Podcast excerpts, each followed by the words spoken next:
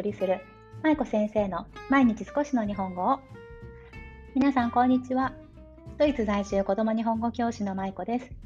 この番組は現役日本語教師で元小学校教諭である私舞子が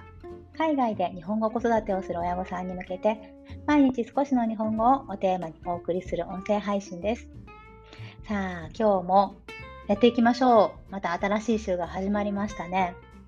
皆さん週末はいかがでしたか？我が家では今日本語タイムという家庭での日本語学習の時間を毎日とっています。日本語タイムについては時々インスタグラムとかこちらの音声配信でもお話ししていると思うんですがこれをねどういうふうにやっていくかということをね以前あの音声配信の方でもお話しさせていただきました。で今日も今日じゃないや昨日昨日も夜やっていたんですが我が家ではカレンダーに日本語タイムが終わったら終わったっていうのがこう分かるようにね積み上げが分かるようにシールを貼っていっているんですね。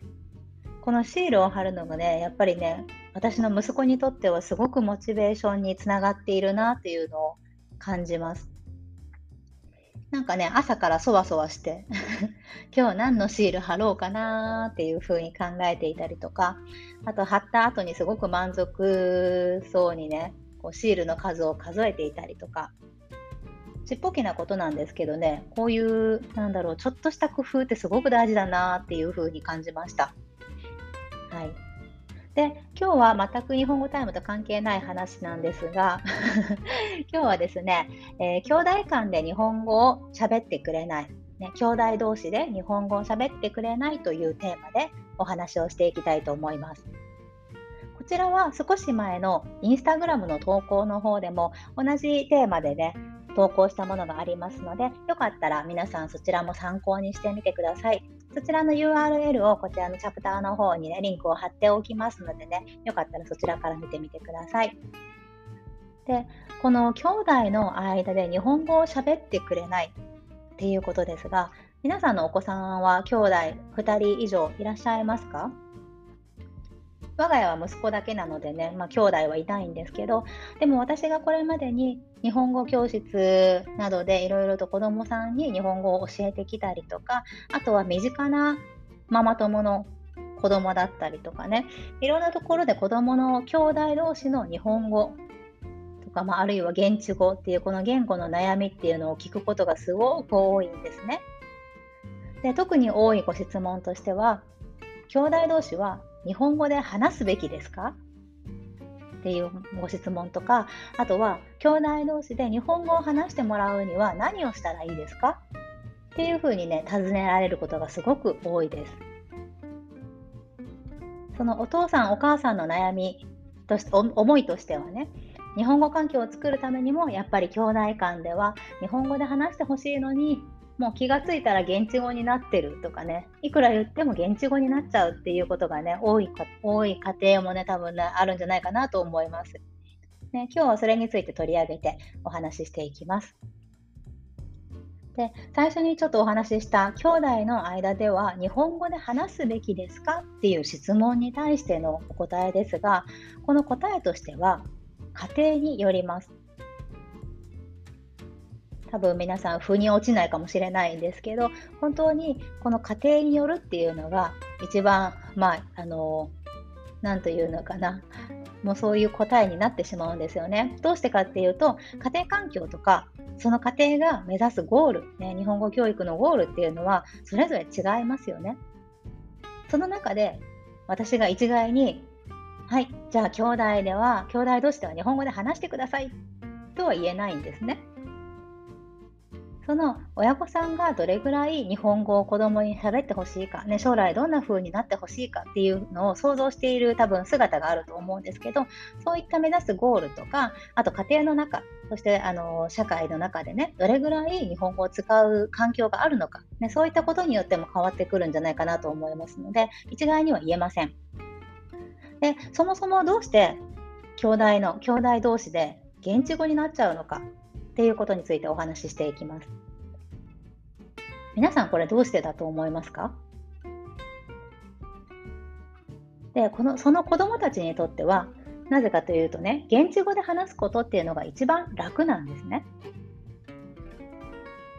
親御さんが日本語を教えようと多分今皆さんあの海外で生活していてお子さんに日本語で話しかけたりとか日本語タイムをされたりとか、ね、いろいろと日本語を使ってもらうために環境づくりに工夫されている方はすごくたくさんいらっしゃると思います。でもそれでも現地語になってしまうのはその子供にとって現地語が一番コミュニケーションが取りやすい言語だからということが言えます。もし子供にとって日本語が一番楽な言語だったら多分ね兄弟同士で日本語で話すと思います。でもそうじゃなくてやっぱり現地語になってしまうっていうことは現地語が一番コミュニケーションが取りやすくて相手に伝えやすいっていうことなんですね。ちょっと想像してほしいんですけどもし皆さんがね、海外で子育てをしているそこのあなたが 日本人のお友達と話す時っていうのは何語で話しますか？やっぱり日本語で話しますよね。私も同じです、もちろん。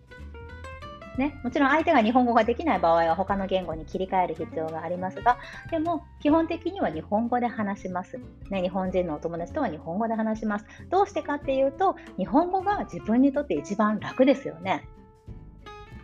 ね、今日ちょっともう夫とさ喧嘩してイライラしてるんだよねっていうような夫の愚痴を例えば言いたいとしたらそれをわざわざ英語とか現地語とかで表現することってないですよね。なので自分の思いを一番表現しやすい言語っていうところ、ね、これは実は親御さんにとってもそうですし子供にとってもその逆というかね現地語が一番表現しやすい言語だから現地語になるんだよということです。なのでいくら親御さんがもう兄弟の間では日本語で話しなさい、ね、お兄ちゃんとは日本語で話しなさい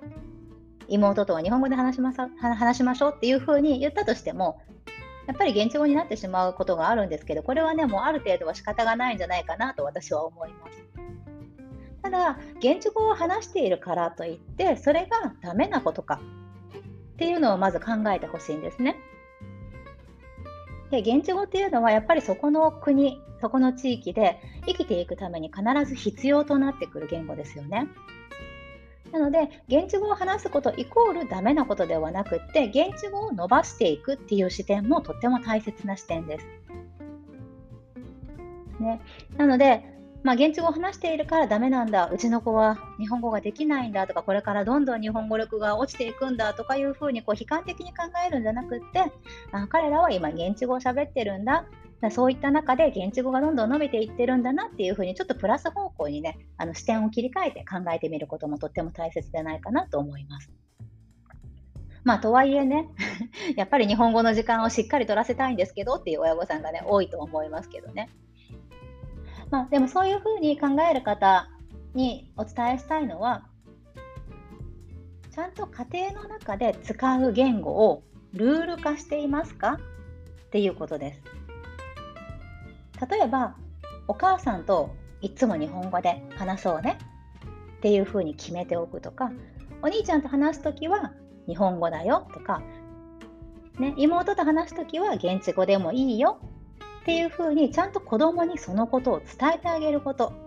ね、これをせずにただお母さんとかお父さんがなんで日本語で話さないのってこうプリプリしていてもねやっぱり子供には伝わらないわけですよ。だから子供にこれがルールだよっていうことをしっかり話してあげること、これがとってもとっても大切です。で、これをただもう口頭で、はい、じゃあお兄ちゃんとは日本語ねっていうふうに伝えるんじゃなくて、ちゃんとお子さんの目を見て、しっかりとお子さんの、お子さんと向き合ってね、ちゃんとその話す時間を設けて話をするということが重要です。ね、子供の目をちゃんと見て、これはみんなで決めたルールだからね、これから守っていこうねっていうふうに伝えるんですね。で、兄弟間で、兄弟の間でこう日本語を話さないからといって、日本語ができなくなりますか？それは分かりませんよね。兄弟間で日本語を話さないからといって日本語ができなくなるとは限りません。それ以外のところでもし日本語に触れる機会があったり、日本語の質の高いインプットができているのであれあれば、別に日本語が全くできなくなるということは何も決まっていませんね。大切なのは、そのうちの兄弟は、例えば現地語でいいっていう風にね、ルールを決めたとしますね。お母さんとは日本語を話しているんだけど、まあ、兄弟の間では現地語になっちゃうから、もうこれは仕方ないから、じゃあ兄弟間は現地語にしようね。でも、お母さんと話すときはいつも日本語だよっていう風にルールを決めた家庭があるとしますよね。例えばね。で、その時に大切なのは、その後どこでその足りなくなった分、ね、兄弟間で日本語を話さないことで足りなくなった日本語の時間日本語と触れ合う時間っていうのをどこで補えるかっていうことを考えてみることが大切です。お母さんとの毎日学習する時間を作るのもいいですし日本語の絵本の読む冊数をね1日あと1冊だけ増やしてみるとかそれでもいいですしあとは日本の親御さんとかご友人にね毎週電話するそういった方法もありますよね。ね、他にもいろんなことがありできますけど、それは人それぞれ、ね、それぞれのご家庭によります。なので、もう兄弟間は現地語、もうそれで OK っていう風にルールを決められたんだったら、じゃあその他に、その他に何をしたら、その分の日本語の接触量が増やせるのかなっていうことを考えてみてください。はい、ということで、今日は家庭内で使う言語をルール化することについてね、お話ししました。まあ、ルール化するといってもね、ちゃんとしたこうマニュアルがあるわけじゃないのでね、ルール化実際にしたとしても、本当にこれでいいのかなとか、他の人ってどうやってやってるんだろうとかいうふうにね、気になることもあると思います。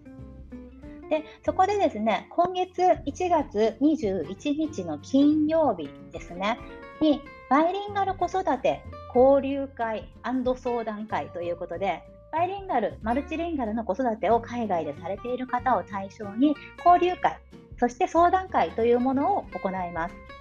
1月21日金曜日のドイツ時間夜8時半からになるんですが、今回のね、その交流会相談会は今回初めて行うんですが、テーマがちょうどこの今日お話しした家庭内の言語のルールについてなんですね。で前半の交流会では他の参加者の方と45人ぐらいのこう小さいグループに分かれてそれぞれの家庭の言語のルールですとかあと家庭で苦労していることとか工夫していることなんかについてね話をしていただいて情報共有をしてもらう場とします。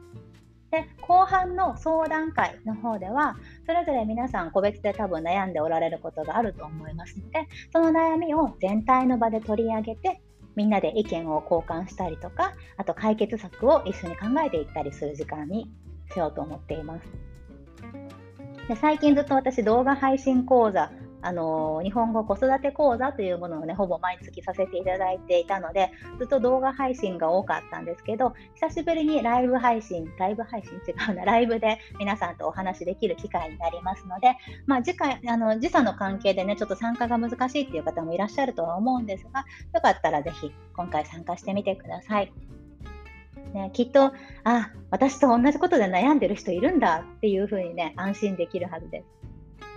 それから同じ立場だけじゃなくって違うご家庭の環境とか悩みっていうものをね聞くことも本当に参考になります。これめちゃくちゃ参考になるんですよ本当に。私いつもこういう話をなんだろうこういう話というかこう皆さんとこういったお話をさせていただくと私もめちゃくちゃ勉強になるのでぜひ他の人の話っていうのもね聞くいい機会にしてほしいなと思います。詳細はインスタグラムの投稿のバイリンガル子育て交流会相談会というところがありますのでそちらを見てみてください。今日のチャプターのチャプターの方にもねあのキャプションのところに貼っておきたいと思いますのでよかったらご覧ください。はい。そんなわけで今日はちょっと早口になりましたけど兄弟間で日本語を喋ってくれないというテーマでお話をしていきました。いかがだったでしょうか？今日も最後までお聴きいただきありがとうございました。それでは皆さんまた明日お会いしましょう。舞子先生の毎日少しの日本語を引き続き一緒に頑張っていきましょう。ほなまたね。